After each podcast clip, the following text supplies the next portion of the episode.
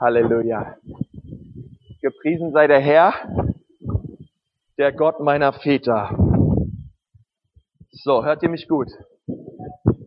Okay, das ist gut, wenn ihr mich gut hört.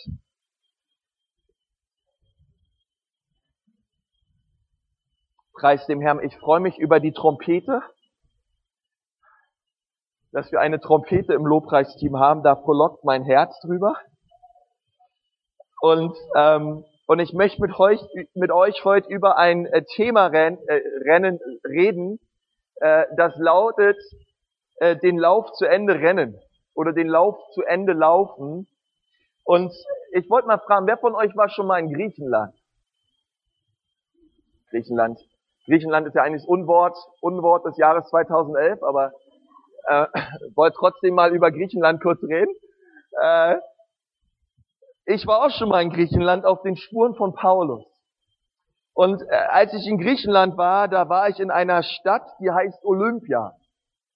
Und äh, diese Stadt äh, befindet sich im Nordwesten äh, dieser Halbinsel der ganzen äh, Peloponnes. Und äh, es war damals der Austragungsort der Olympischen Spiele in der Antike.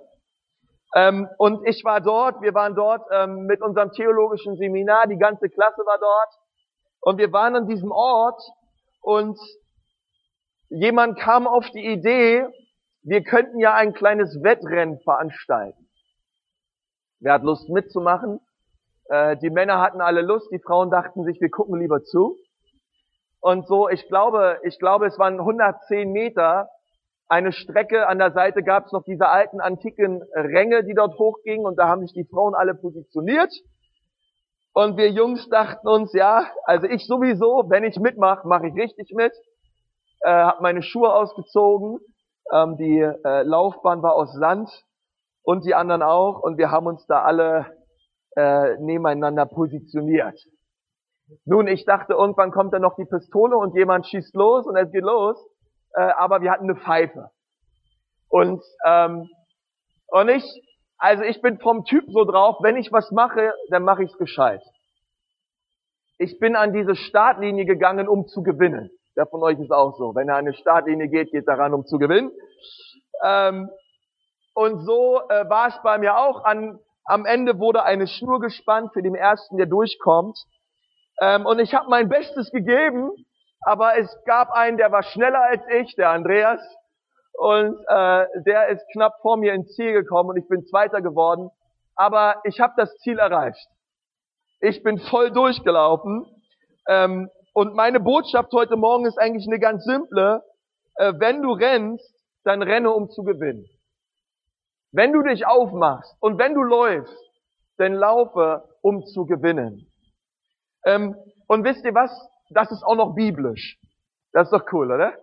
Ähm, wenn du den Lauf, den Lauf läufst, den Gott dir bereitet hat, dann sollst du rennen, um zu gewinnen. Und das sagt Paulus an die Gemeinde in Korinth, in 1. Korinther 9, wenn du deine Bibel dabei hast, ähm, dann liegt es immer nahe, dass du deine Bibel mitnimmst, wenn du ins Haus Gottes kommst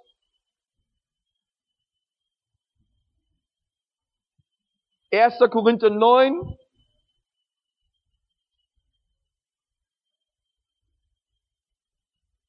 Ab Vers 24 möchte ich Gottes Wort lesen.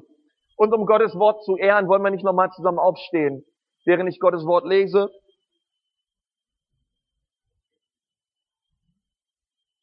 Und so sagt Paulus, wisst ihr nicht, dass die, welche in der Rennbahn laufen, zwar alle laufen, aber einer den Preis empfängt, lauft so, dass ihr ihn erlangt. Schau mal deinen Nachbarn an und sag zu ihm, lauf so, so dass du ihn erlangst. Lauf so, dass du ihn erlangst. Jeder aber, der kämpft, ist enthaltsam in allem. Jene freilich, damit sie einen vergänglichen Siegeskranz empfangen, wir aber einen unvergänglichen. Ich laufe nun so nicht wie ins Ungewisse, ich kämpfe so nicht wie einer, der in die Luft schlägt, sondern ich zerschlage meinen Leib und knechte ihn, damit ich nicht, nachdem ich anderen gepredigt habe, selbst verwerflich werde. Herr Jesus, wir danken dir für dein Wort heute Morgen. Herr, wir segnen es. Und Herr Jesus, ich bitte dich, dass dein Wort direkt hineinspricht in unser Leben und uns verändert. Und Herr Jesus, jeder kritische Gedanke, jede, alles, was jetzt da ist in diesem Raum und ablenkt von deinem Wort und von der Wahrheit, die ich predige, das muss jetzt verschwinden in Jesu Namen. Und wir nehmen alles gefangen und stellen es unter den Gehorsam Jesu. Und wir danken dir, Gott, dass du es gut mit uns meinst und dass du jetzt durch dein Wort zu uns sprichst. In Jesu Namen. Amen. Könnt euch wieder hinsetzen.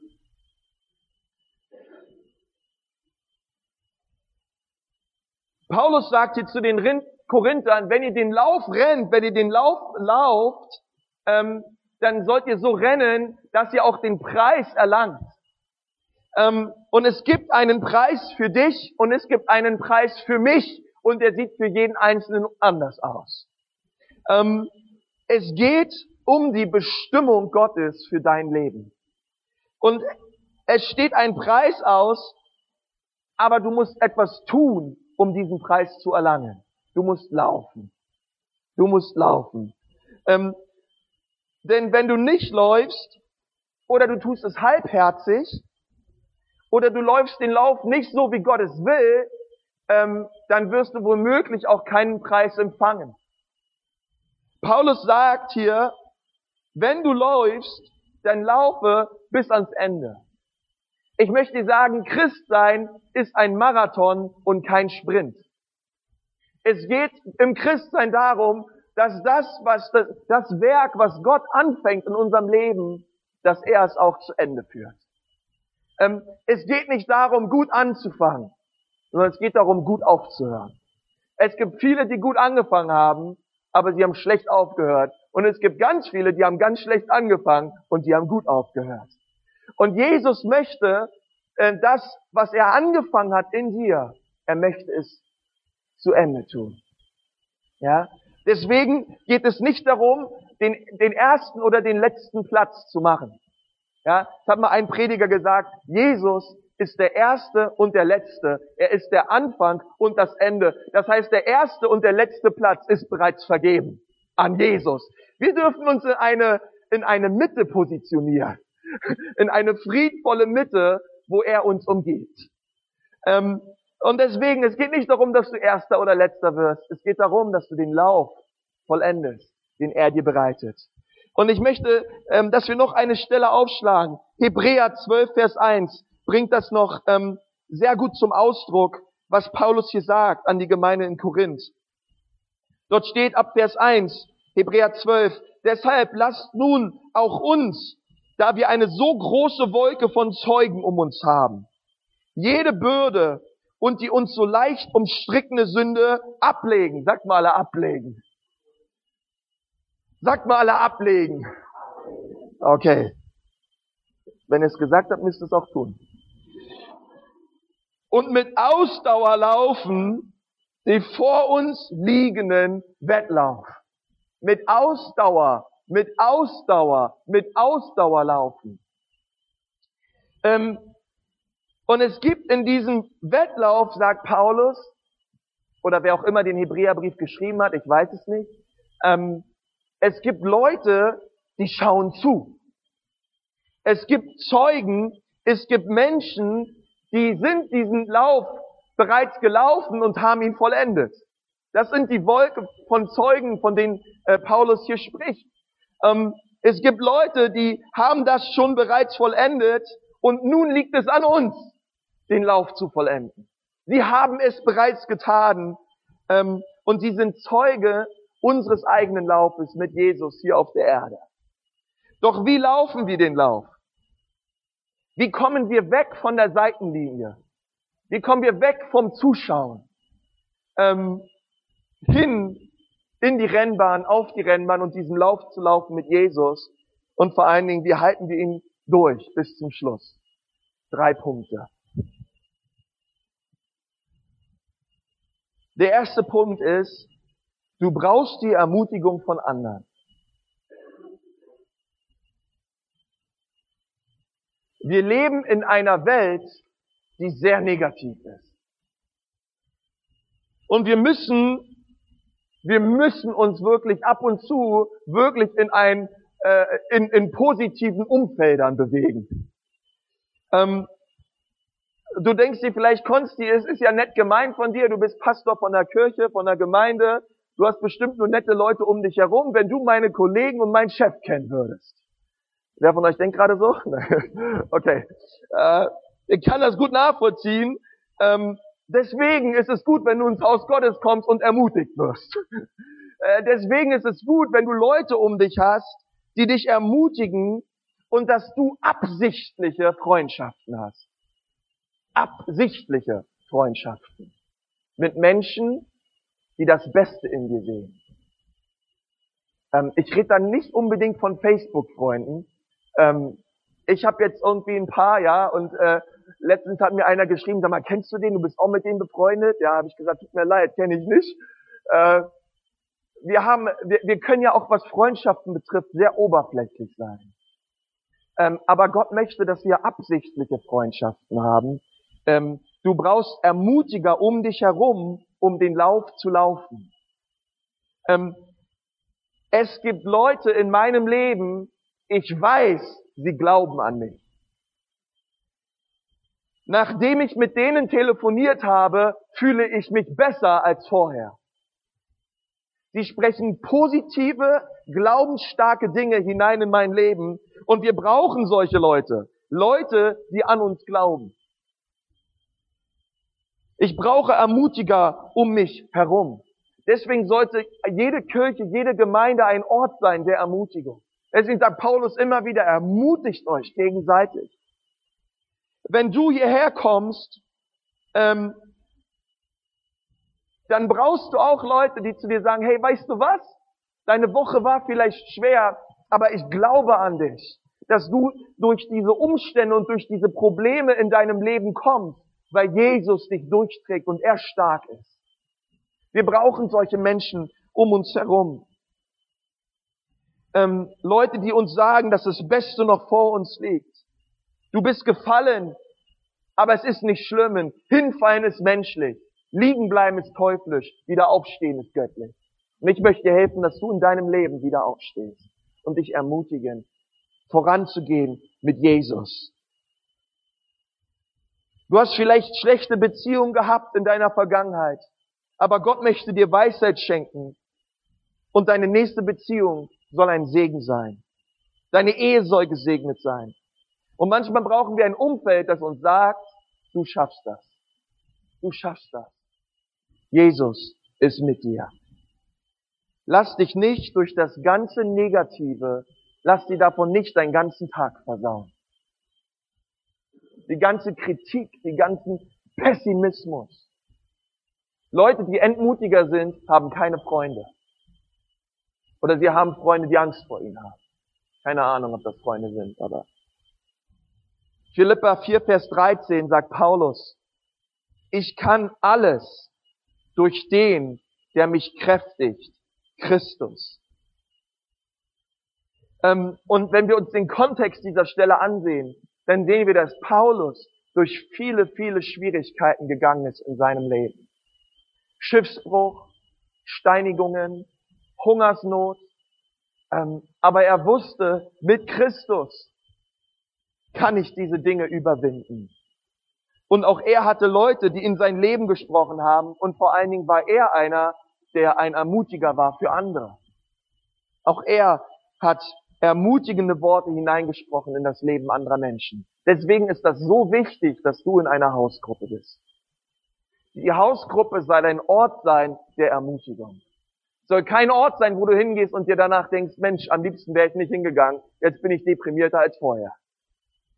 Ja, und es soll ein Ort sein, wo ihr offen seid, wo ihr füreinander redet, ähm, wo ihr füreinander betet und euch ähm, wirklich anspornt. Sei ein Ermutiger. Und ich möchte dich noch ermutigen, siehe zuallererst das Beste im anderen. Und ich erlebe das so oft auch mit meiner Frau oder in, in, in in anderen Beziehungen, Freundschaften, wo man mit Leuten redet, man muss sich immer wieder so oft dran erinnern, hey, wir wollen nicht schlecht reden. Hey, wir wollen, wir wollen nicht kritisieren, sondern wir wollen zuallererst das Beste sehen. in den Menschen. Wir wollen zuallererst das sehen, was gut läuft. Und nicht gleich über die Leute herziehen. Das ist sowieso Sünde. Du glaubst nicht, wie das dein Arbeitsplatz verändern wird, wenn alle negativ reden, aber du redest positiv. Du kannst dir nicht vorstellen, wie dein Arbeitsplatz sich verändern wird, wenn du ein Ermutiger bist und alle anderen entmutigt sind. Wisst ihr, ich habe besonders einen Freund. Wenn ich mit ihm rede, danach fühle ich mich besser, als ich wirklich bin. Und das tut gut. Das heißt nicht, dass er mir Honig ums Maul schmiert. Aber ich weiß, da sind Leute, die sagen, Konsti, ich glaube an dich. Jesus hat was in deinem Leben getan. Er hat dein Leben verändert. Er hat was in dein Herz hineingelegt. Hey, und du wirst es schaffen, den Lauf zu laufen bis zum Schluss. Ich werde für dich beten und ich bin für dich da. Und solche Leute brauchen wir. Amen. Zweiter Punkt ist, wenn du den Lauf vollenden willst, dann musst du dir sicher sein, wer du bist. Dann musst du dir sicher sein, wer du bist. Du wirst aufhören zu rennen, wenn du denkst, du hast eh nicht die Fähigkeit dazu, diesen Lauf zu vollenden. Du schaffst es eh nicht. Ähm, und ich sag dir eins, wenn es da um so eine Auswahl geht in Olympia ähm, und ich mir die anderen Jungs anschaue, damals aus meiner Klasse, hätte ich auch sagen können, Mensch, äh, die sind alle besser gebaut, ja, der ist klein und flink, ähm, der geht jede Woche fünfmal joggen, ich werde eh verlieren, ich trete überhaupt nicht erst an. Ähm, und manchmal können wir vor so einem Lauf echt geknickt sein in unserem Selbstvertrauen. Ähm, aber Selbstvertrauen entspringt aus einer Bestätigung dessen, wer du bist. Ähm, dann weißt du, ich schaff das, ich bin geborgen und ich habe Wert. Selbstvertrauen ist dieses Gefühl, wo du weißt, jemand glaubt an mich und sieht, was in mir ist. Es ist doch lustig, dass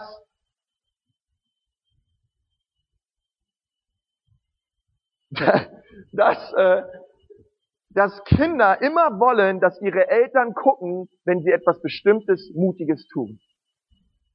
Ein Kind steht am Beckenrand, Papa, Papa, guck mal her. Papa muss gucken und das äh, und das Kind fragt den Papa, Papa, glaubst du, dass ich das schaffe? Soll ich hier reinspringen? Und der Papa sagt, ja, Sohn, ich glaube an dich, dass du es schaffen wirst. Spring rein. Und der Junge braucht sowas. Äh, der Junge muss wissen, der kleine Junge, die kleine Tochter muss wissen, meine Eltern glauben an mich. Meine Eltern glauben, dass ich es schaffen kann. Ähm, und er schafft es und wenn er es dann gemacht hat, dann heißt es yes und dann feiert man zusammen und freut sich mit dem Sohn, dass er es gepackt hat. Und Selbstvertrauen steigt in dem Jungen auf, weil sein Vater an ihn glaubt. Und ich möchte mit euch zusammen eine interessante Stelle anschauen in der Bibel, wo Jesus von seinem Vater bestätigt wurde. Und diese Bestätigung gab ihm die Kraft inmitten der Versuchung. Lass uns gemeinsam zu Matthäus gehen, Kapitel 3, Vers 16.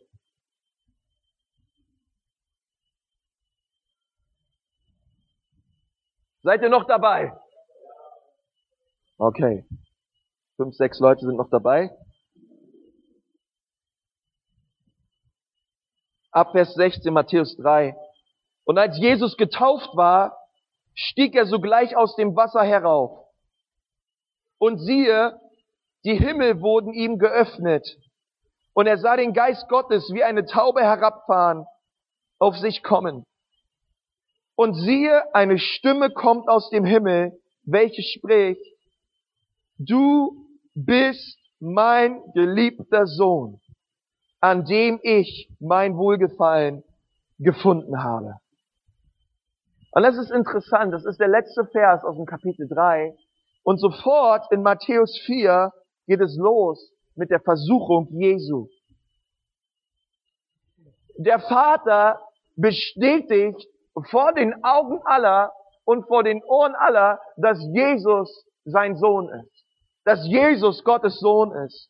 Ähm, und sogar Jesus als Sohn Gottes in seinem Menschsein war es wichtig, dass er diese Bestätigung bekommen hat von seinem Vater.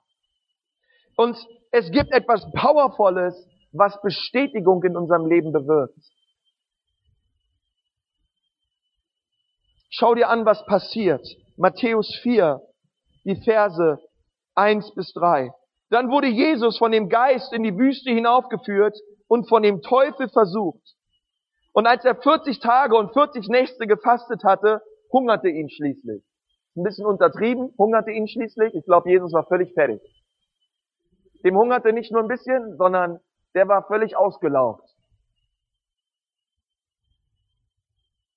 Und der Versucher, und das ist der Teufel, trat zu ihm hin und sprach, wenn du Gottes Sohn bist, so sprich, dass diese Steine zu Brot werden.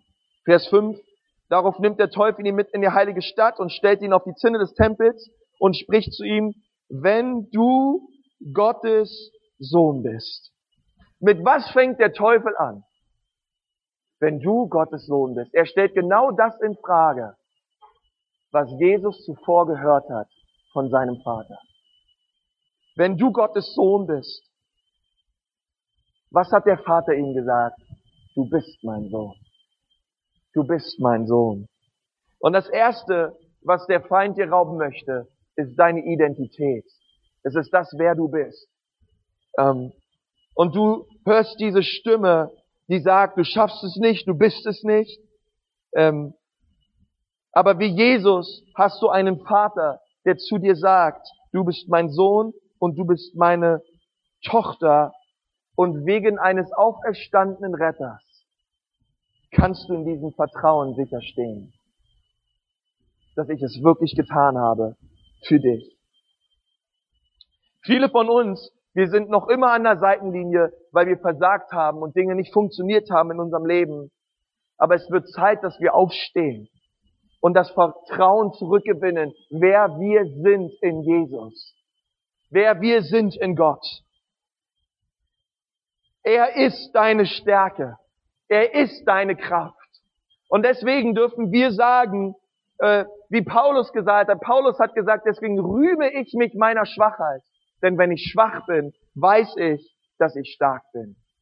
Deswegen möchte uns Gott manchmal hinbewegen an einen Ort der Schwäche, wo wir erkennen, ich schaffe es nicht weiter her. Und Gott sagt, es ist genau richtig so, du sollst es auch nicht schaffen, denn ich bin deine Kraft und deine Stärke. Ich bin stark in dir. Es gibt diesen Lauf. Und wenn wir denken, wir können es nicht, dann ruft der Vater, der Sohn und der Heilige Geist es zu und sagt, doch, wir werden es schaffen. Du wirst diesen Lauf vollenden. Jesus wird das, was er angefangen hat, in dir vollenden. Und ich bin, ich bin mir sicher, dass Gott große und wunderbare Dinge vorbereitet hat für diese Gemeinde und für dein Leben. Dass das Beste noch kommt. Dass das Beste noch kommt.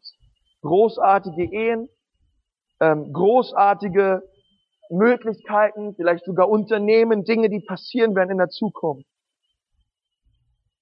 Und Jesus will, dass du siehst, wie er dich sieht, damit du in diesem Vertrauen aufstehst und kühn in den Lauf gehst, den er für dich vorbereitet hat. Er ist mit dir.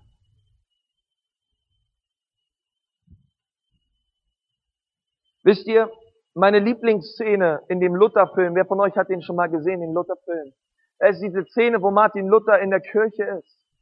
Und er sagt den, den versammelten Menschen dort, und wenn der Teufel kommt und euch eure Sünden und eure Schuld aus der Vergangenheit vorwerft und euch niedermacht, sagt Luther, dann sagt dem Feind, Teufel, du hast recht. Ich habe gesündigt und ich habe Schuld. Und ich, von all den Sündern bin ich der Erste. Aber es ist einer für mich gestorben. Sein Name ist Jesus Christus. Und er hat am Kreuz für meine Schuld bezahlt. Und wo er ist, da werde auch ich sein. Und das ist unsere Zuversicht. Ähm, es ist eine Zuversicht in den Sohn Gottes, der den Lauf vollendet hat. Und wir reihen uns mit ein. und sagen, Jesus, du hast es getan, du lebst in mir und auch ich werde Vollgas geben in dem Lauf, Herr, den du für mich hast. 2. Korinther 2, Vers 14. Dort sagt Paulus eine, eine ganz ermutigende Stelle für alle, die in diesem Lauf sind. Gott aber sei Dank, der uns alle Zeit im Triumphzug umherführt. Wie oft ist alle Zeit? Sagt mal alle, alle Zeit. Der uns alle Zeit, alle Zeit, Herr. Jetzt? Jetzt? Jetzt? Alle Zeit ist alle Zeit. In Christus und den Geruch seiner Erkenntnis an jedem Ort durch uns offenbart. Diesen Geruch dessen, wer Jesus ist. Denn wir sind ein Wohlgeruch Christi für Gott unter denen, die errettet werden und unter denen, die verloren gehen. Du, wir, wir sind dazu berufen, ein Wohlgeruch Christi zu sein. Ich habe eine Frage an dich. Wie riechst du? Wie riechst du heute Morgen? Wenn er in dir lebt, dann riechst du gut.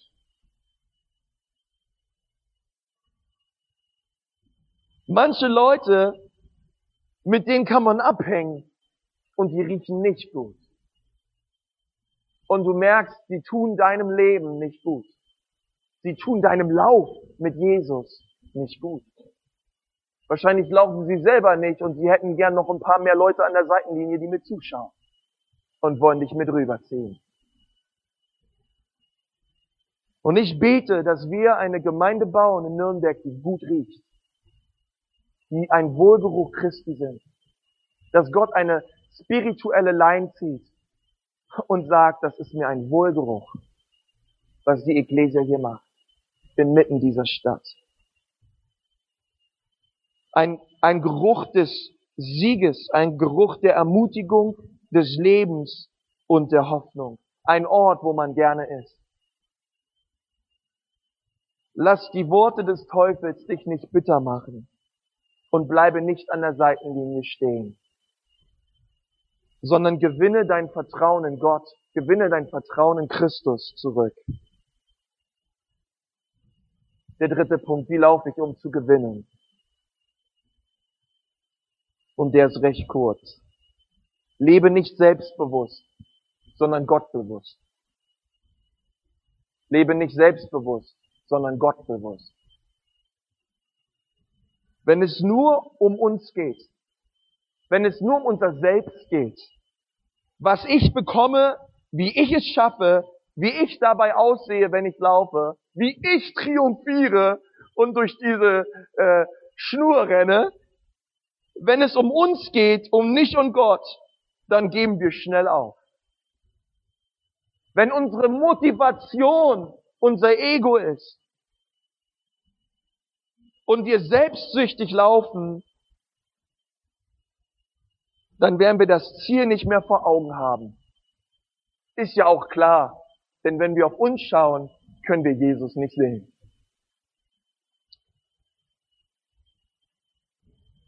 Wenn es nur um uns geht.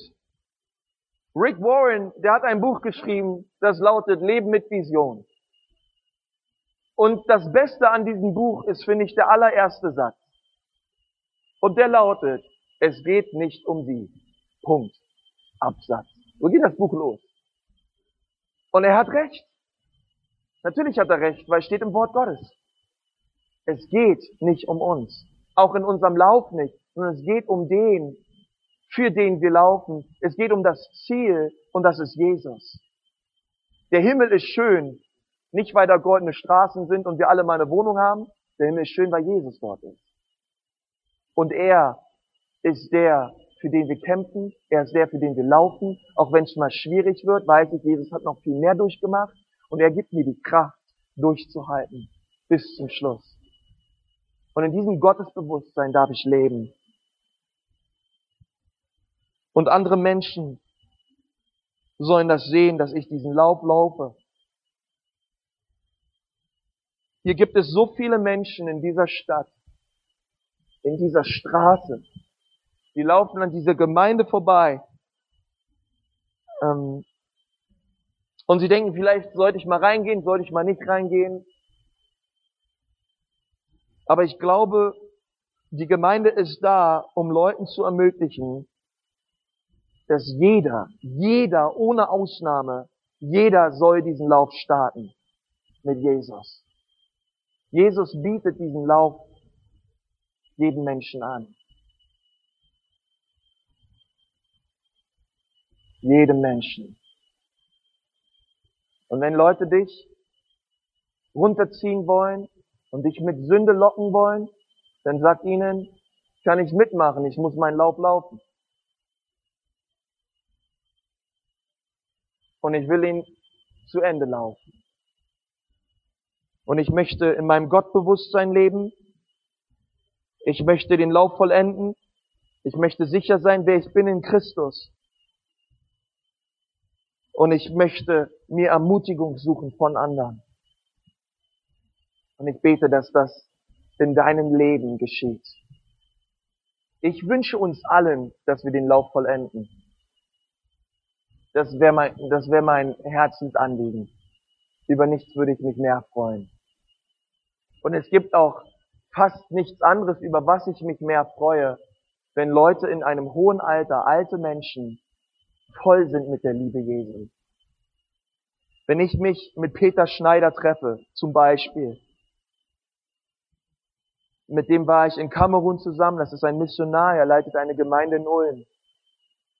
Du bist mit diesem Mann zusammen und du schaust ihn in die Augen, du merkst, dort lebt Jesus drin. Und er ist so begeistert für Gott. Könnte die ganze, ganze, könnte Bäume ausreißen für Jesus. Die ganze Welt errettet sehen. Du merkst, Jesus lebt in seinem Herzen. Und er ist, er wird alles daran setzen, diesen Lauf zu Ende lauf, zu laufen. Und Gott möchte es auch für dein Leben. Hier sind viele junge Leute. Wahrscheinlich die allermeisten. Und ich bin auch jung. Aber ich weiß eins. Christ sein ist kein Sprint, ist ein Marathon. Und da liegen noch einige Jahrzehnte vor, vor uns. Lass uns alles geben, um den Lauf zu vollenden. Lass uns alles daran setzen, für ihn ins Ziel zu kommen. Amen. Ich möchte mit uns beten.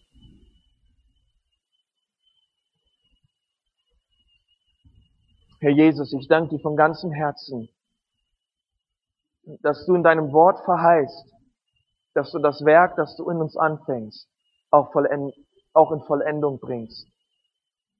Und Herr Jesus, ich möchte heute Morgen eine Entscheidung treffen und wirklich sagen, ich möchte in diesen Wettlauf laufen.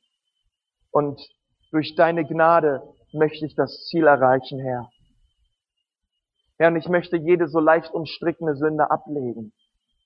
Alles, was mich davon abhält und ablenkt, aufs Ziel zu schauen, möchte ich ablegen, Jesus, in deinem Namen. Ich möchte jede Last loswerden, Herr, denn mit Lasten lässt sich's nicht gut laufen. Und ich möchte alles ablegen bei dir, Herr. Und ich danke dir dafür, dass du uns durch deinen Heiligen Geist befähigst, diesen Lauf zu laufen bis zum Schluss. Und dafür danke ich dir. Und während ich bete, möchte ich dich fragen heute Morgen, wenn du hier bist und du sagst, Konsti, ich stehe an der Seitenlinie und ich gucke zu, wie andere laufen. Aber ehrlich gesagt, ich laufe den Lauf selber nicht. Ich lebe nicht in dieser Beziehung mit Gott. Ich lebe nicht in dieser Beziehung mit Jesus. Und ich habe heute Morgen davon gehört. Und ich möchte auch laufen. Und du sagst, du, du willst diesen Lauf laufen heute Morgen und sagen, Jesus, heute Morgen stelle ich mich an diese Startlinie. Und ich bitte dich, dass du die Kontrolle bekommst über mein Leben. Denn ich lebe so viel in meinem Ich aber ich möchte heute alles dir geben, Herr. Und ich möchte diesen Lauf laufen mit dir. Wenn du an der Seitenlinie stehst und du guckst nur zu, wie andere laufen, Gott hat dich heute Morgen hierher gebracht, weil er will, dass du startest, mit ihm zusammen den Lauf deines Lebens zu laufen, eine Beziehung mit Jesus zu leben bis zum Schluss. Einige sind an der Seitenlinie, andere machen sich nur warm und fangen nie an. Vielleicht bist du hier mit netten religiösen und frommen Gefühlen und du machst dich religiös warm. Aber ehrlich gesagt läufst du nicht mit Jesus. Vielleicht warst du mal am Laufen und du hast wieder aufgegeben. Jesus hat heute Morgen eine neue Chance für dich bereitet. Denn er möchte auch zu dir sagen, mein Sohn, meine Tochter, ich glaube an dich. Du kannst es schaffen. Wenn du heute Morgen hier bist, du stehst an der Seitenlinie, du machst dich warm und du hast aufgehört zu laufen. Und du sagst, heute will ich neu starten, dann hebe jetzt deine Hand. Hebe jetzt deine Hand, wenn du da bist. Ich weiß, es sind Leute da. Eins. Zwei.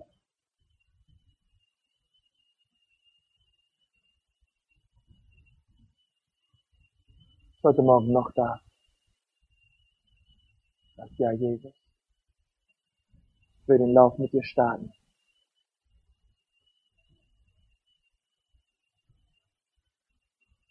Halleluja. Halleluja. Kommt, lasst uns alle gemeinsam aufstehen. Ich freue mich über die zwei Leute, die ihre Hand heben. Ich möchte euch sagen, ähm, dass das ist für mich immer mit eines der absoluten Höhepunkte in den Gottesdiensten, wenn, wenn Leute sagen, ich will Herr, ich will laufen für dich und mit dir. Und ich möchte ein Gebet sprechen und und das ist eine Proklamation in diesem Gebet, wollen wir sagen, ja Herr, wir laufen, deswegen ist es eigentlich für alle. Und für die anderen, die sich gemeldet haben, werde ich danach nochmal etwas sagen. Ich lade euch ein, mitzubeten. Herr Jesus Christus, hier bin ich.